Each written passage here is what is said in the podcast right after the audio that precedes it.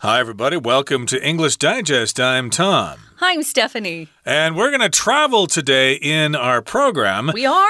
Uh, well, I want to go somewhere, Tom. Theoretical, we're going. Theoretically, we're going to travel. but if we could travel, if we could leave the studio, uh, maybe we would consider going to the Middle East, oh. the country of Jordan. There, it might be a little hot right now. Could be if you don't mind the heat, though. I do. Uh, it would be a you know a desirable destination. It's if you cool. don't, yeah. if you don't like the heat, maybe you should consider going down to uh, New Zealand or Australia. It's winter True. down there now. But uh, it's summer up here in the northern hemisphere, and Jordan is in the Middle East, and a prime tourist attraction in Jordan is Petra. Maybe you've heard of this place. Well, I've seen uh, the name of the city, and I've seen a couple of quick uh, videos, travel videos that just individuals post on YouTube but it looks really cool. I do like ancient things. I just don't like to be in weather that's like 42 degrees Celsius. So perhaps I'll wait until it turns a little bit cooler. I'll wait for winter. Okay, so we're going to travel to Petra today, and we're describing it as the rose red city of Jordan. And it's a great place to visit, although it uh, is kind of suffering from over tourism, which we'll get to later in this article. But uh, let's uh, talk about today's lesson, and we'll read through it first.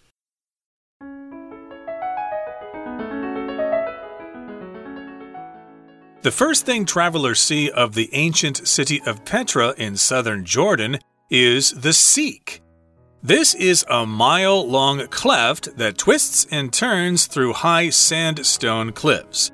This gloomy passage is only 3 meters wide in some places and was formed in ages past by a geological fault. Smoothed down over the years by erosion, the Siq is now lined with stones that were sacred to the people who lived in the city beyond. Emerging from the narrow passage, visitors gaze in wonder upon Al Khazneh, the treasury, which was once the tomb of kings. This temple was carved out of the sandstone by the residents of Petra and goes deep into the rock behind it. Tall pillars hold up the exterior, which is elaborately decorated with figures associated with the afterlife. These include four stone eagles said to carry away the souls of the dead, and statues of Castor and Pollux, legendary twins from Greek myths. Throughout the basin, more marvels can be seen. Like Al Khazneh, much of Petra was built into the cliffs of this hidden valley. The magnificently carved Ad Deir the monastery is second only to Al Khazneh. Petra abounds with equally impressive tombs, many of which can be seen from the theater, a massive arena close to where the valley opens out into the plains. In addition, there is the Petra Pool and Garden Complex. Once, this was thought to have been a market area. However, scholars now believe it was a garden featuring a fountain, a swimming pool, and an island pavilion. Along with the stunning architecture, the landscape itself is responsible for giving Petra much of its beauty. The rose red sandstone that encloses the valley has been described as giving the city the color of the blush of dawn.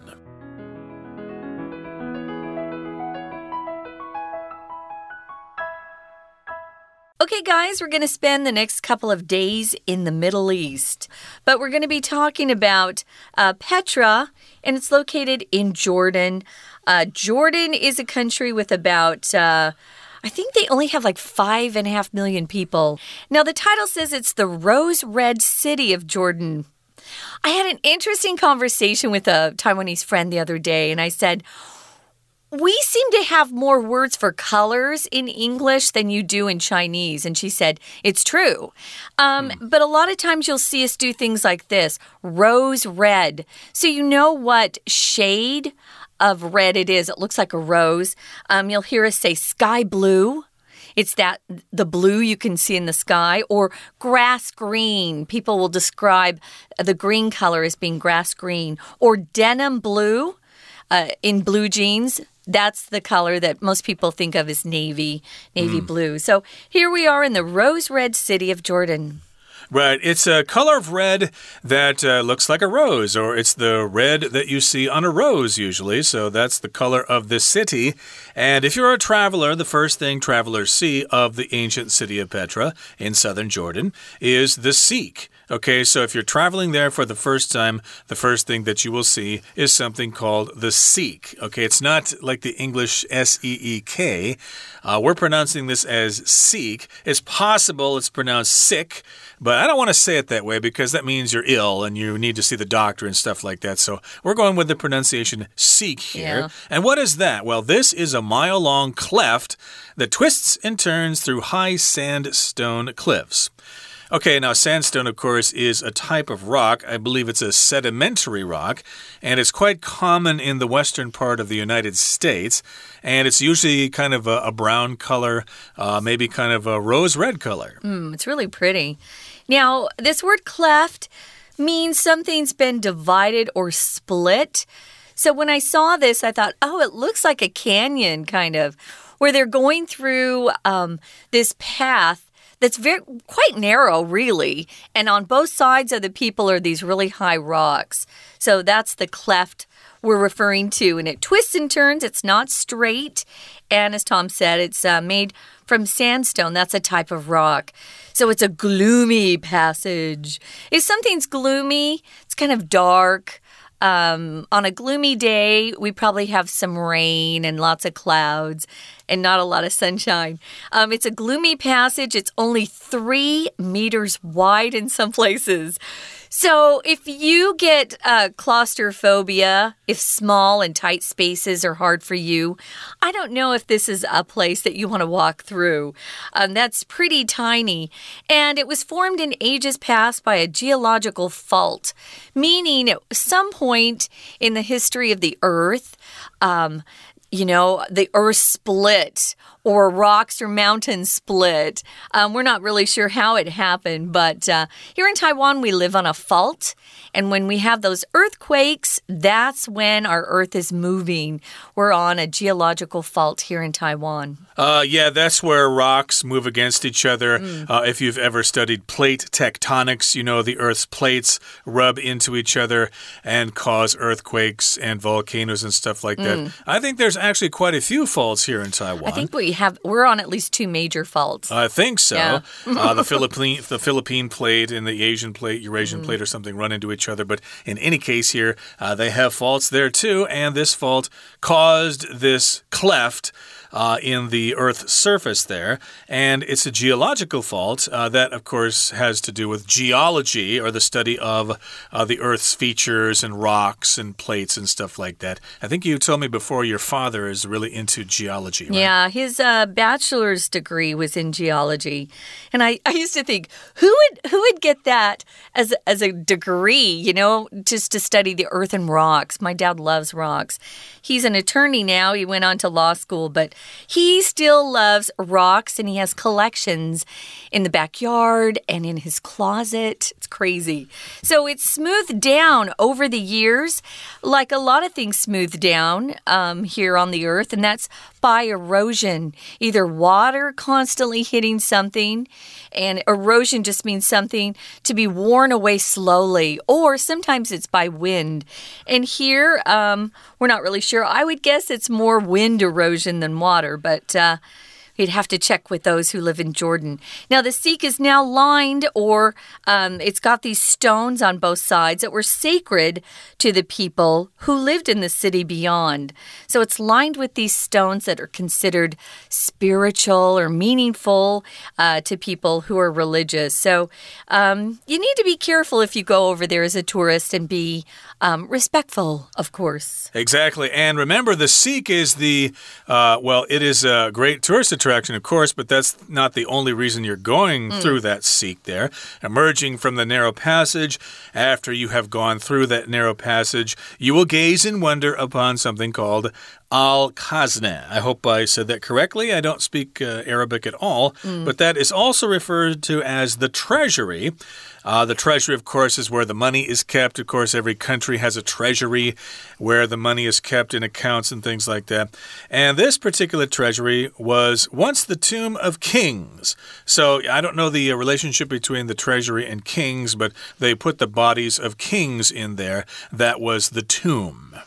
A lot of kings, when they were buried, wanted to have their wealth buried with them as if they could take it to heaven and spend their gold in heaven. No, not really. So it is kind of a cool place, though. This is a temple and it was carved out of sandstone by the people there in Petra, the residents. If you're a resident, guys, it means you live in a particular country or city, town. It doesn't necessarily mean you're a citizen of that country. Tom and I are residents of Taiwan, but we are not citizens of Taiwan. So, you all who are listening are residents of Taiwan. Now, this goes deep into the rock behind it. So, it sounds like um, it's not just a shallow temple, it goes way into the rock. So, there's a lot to see there. Indeed. And of course, this place was built by the residents of this place in the past. I don't think they live there anymore. They moved away. But uh, of course, they are the people who built uh, this complex. And of course, the temple was carved out of the sandstone. Sandstone, of course, is a soft kind of rock. It is. So it's uh, pretty easy to carve, but still, the carving there is pretty impressive. Mm -hmm. And then, of course, as we said, it's the tomb of kings. And uh, the complex, I guess, goes way back inside the mountain behind it. Mm -hmm. And pillars hold up the exterior. Uh, that's the outside. A pillar is like a big pole or something. The exterior is the outside. The opposite of that is the interior. And the exterior is elaborately decorated with figures associated with the afterlife. So, yeah, it's a tomb there. So you can expect to see symbols there representing what's going on in the next world, in heaven or purgatory or whatever it is they believed in. Yeah, afterlife is just wherever we go after we die. And for some bad people, I hope they go to hell. And for the good people, they're going to go to heaven. So that's what afterlife is. Exterior, we use it a lot when we talk about uh, making a, a differentiation or differentiating between inside and outside. For example, um, I like the interior of that that home. Maybe you're shopping for a new house, but I don't like the exterior. Um, I would definitely repaint it, you know, paint it a different color, maybe change the landscape. Or if you're going to buy a new car, you might want to get leather um, in the interior. So you'd get uh, leather seats in the interior of your car. Um, interior, exterior, those are both really important words. We're going to continue on, guys, but first we're going to throw the time over to our Chinese teacher and then we'll be back. 听众朋友，大家好，我是安娜。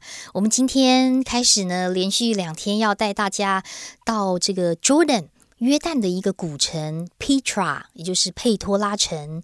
那么这个佩托拉城到底在哪里啊？其实它是在约旦的南部。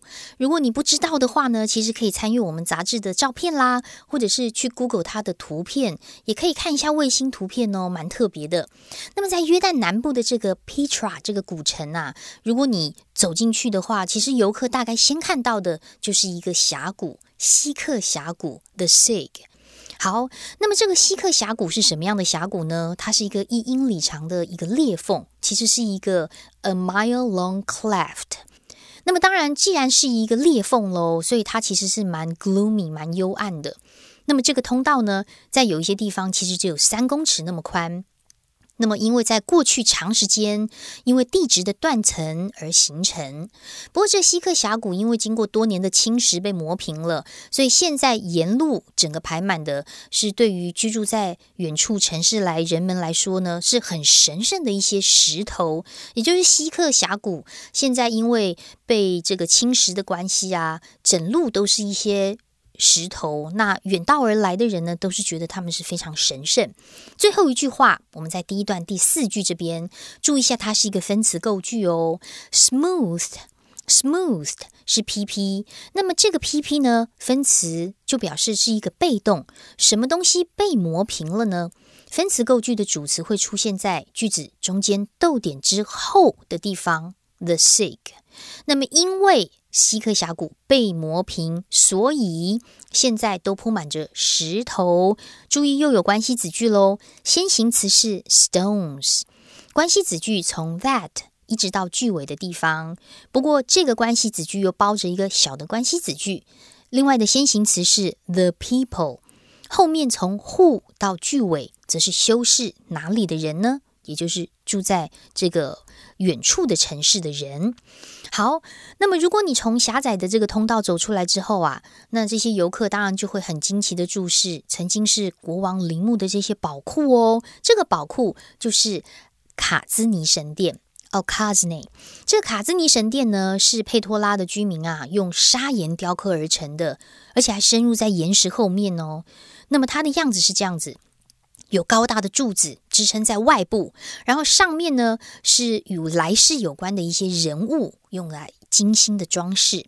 接下来我们就跳一句喽，我们来看一下这段的第三句的地方，同样也有关系子句，先行词是外部，the exterior，逗点之后会取到。结尾的地方可以左右挂号起来，这是补充说明的关系子句。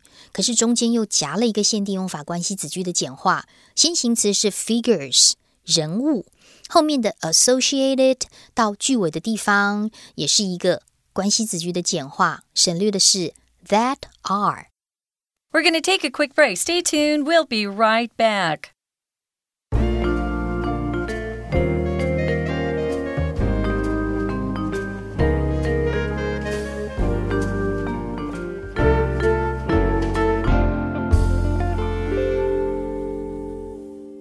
Welcome back, everybody. We're continuing to talk about Petra in Jordan, and we're describing it as the rose red city of Jordan. Now, in the first part of our lesson, we described the Siq, which is a narrow passage that winds through the high sandstone cliffs, and then at the end of your journey, uh, you will be able to see something called the Treasury, and that was once the tomb of kings. And of course, as you're there, you'll see the columns that support the exterior and then you'll also see figures carved into the stone associated with the afterlife. Now, what are some of those symbols? Well, these include four stone eagles said to carry away the souls of the dead and statues of Castor and Pollux, legendary twins from Greek myths. So that's what you will see carvings of.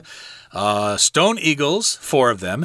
And of course, you need those eagles to carry your body to uh, the afterworld. Okay, so after you die, the eagles will take your soul uh, to the afterworld. And then, of course, we've also got statues of these two guys, Castor and Pollux, and they're from Greek myths, which, of course, are stories, ancient stories from different cultures. Of course, we always talk about Greek and Roman myths, or uh, what are they, Norse myths, uh, Chinese myths, etc. Yeah, so it's a traditional story. It's usually about the early history of a people. And it's usually a story that explains some sort of natural or social phenomenon that people of that age didn't quite understand.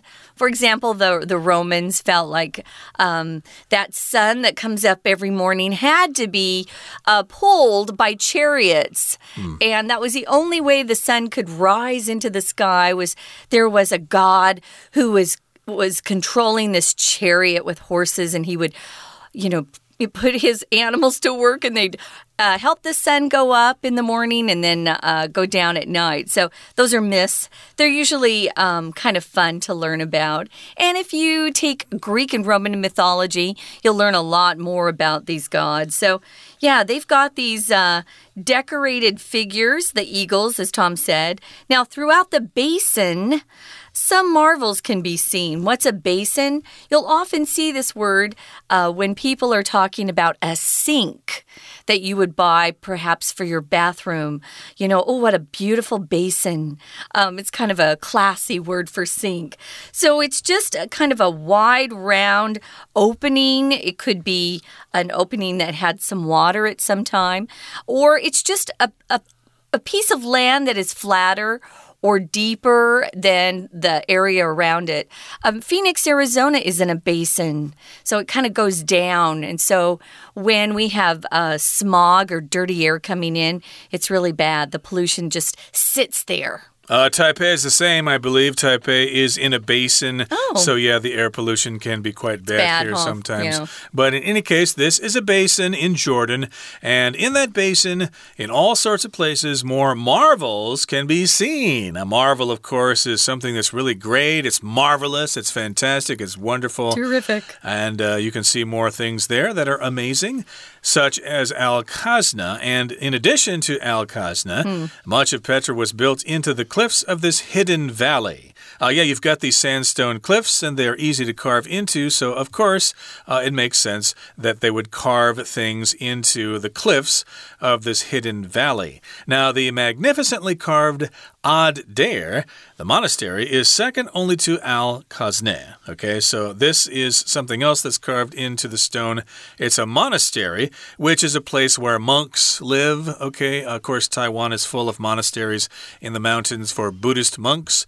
And this is magnificently carved. It's not just carved, but it's really intricately carved carved. It's magnificently carved. It's got a lot of detail and it's really a great marvel to look at. Yeah, and it's second only to Al Khazna, uh, which means it's like the second most popular attraction because it abounds with equally impressive tombs, places where these people are buried, many of which can be seen from the theater.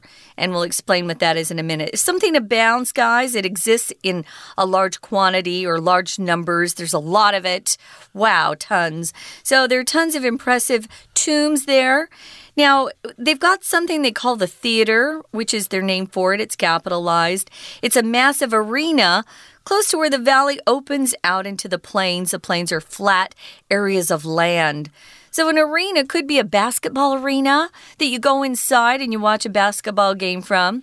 It could be outside and have uh, seats built outside that uh, spectators or um, fans could sit and watch something that takes place. Uh, I know California had an outside arena for concerts. We I went there to watch an orchestra play. So we have different kinds of arenas. It could be outdoor or indoor. And so it's a massive place close to where the valley opens out into the plains. Okay, and in addition, or also, there is the Petra Pool and Garden Complex, which means that they have lots of different buildings and structures Yeah. there. And once this was thought to have been a market area. So, of course, we don't really know exactly what they use these things for. I guess there are no written records, but scientists kind of looked at it and they thought, well, it must have been a market area. It's hmm. where they went to sell vegetables and meat and stuff like that. However, scholars now believe it was a garden featuring a fountain, a swimming pool, and an island pavilion. So, yeah, before it maybe wasn't a market, but actually it was a garden where people could hang out. It would have a fountain, water squirting up into the air, a place to go swimming, a swimming pool, and an island pavilion. Hmm. What is that? What exactly is a pavilion? It's kind of a fancy shelter that's usually built in a park, you know, and it's open, but there's a roof over it. My uh, grandpa built a pavilion in my parents' backyard, which is lovely, but it doesn't have to be big. It's just kind of a fancy summer house or decorative building.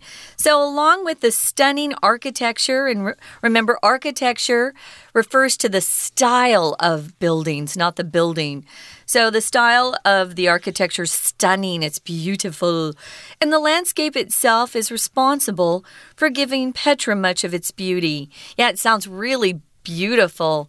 If it's the landscape, it probably has nothing to do with man uh, building things and, you know, uh, putting together these beautiful uh, tombs and pavilions.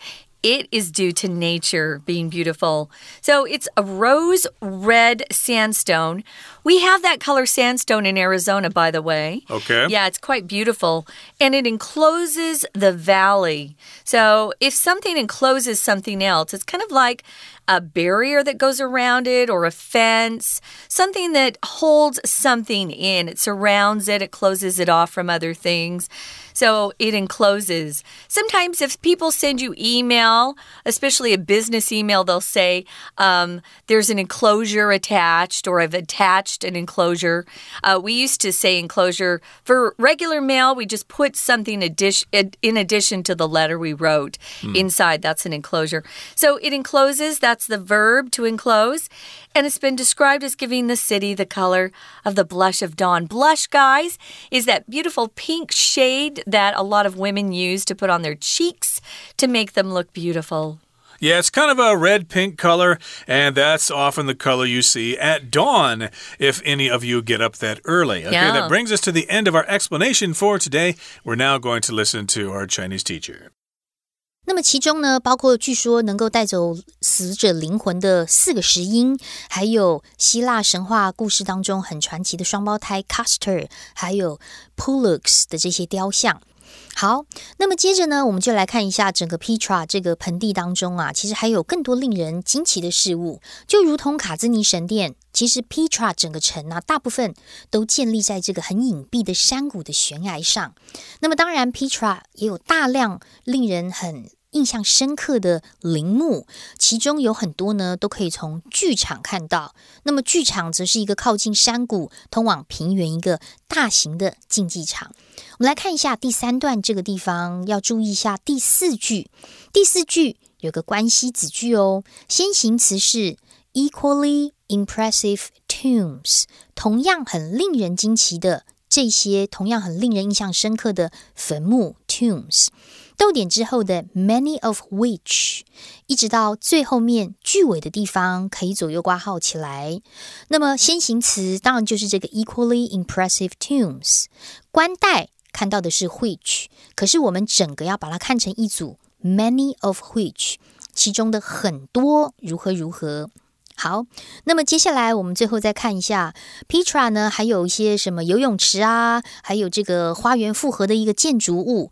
那么这些是曾经。有人认为它是一个市场啦，不过现在学者呢，则是觉得它是以喷泉、游泳池、小岛凉亭为特色的一个花园。在这句话，也就是第三段的最后一句当中，也有出现一个关系子句的简化，先行词是 a garden 花园，后面从 featuring 一直到句尾的地方可以左右挂号，而 featuring 还原的话，则是关带 that 或 which 动词的 feature。以什么什么为特色？当然，最后我们来看到 Petra 本身，除了惊叹的建筑物之外，还有风景本身也会带来很多的美感。所以，环绕着山谷的玫瑰色的这种砂岩呢，被描述成为会让。Petra 具有一种黎明红晕的色彩，在最后一段第四段第二句的地方也有个关系子句，我们要看一下哦。先行词是 the red rose sandstone，那么后面的关系子句从 that 一直到 the valley 这个地方。以上是我们今天的内容，我是安娜，我们下期见哦。That is it for today. But, uh, you know, Petra is a great place, and there are other things to talk about regarding Petra. So we're going to continue to do so in our next program. Please join us then. From all of us here at English Digest, I'm Tom. I'm Stephanie. Goodbye. Bye.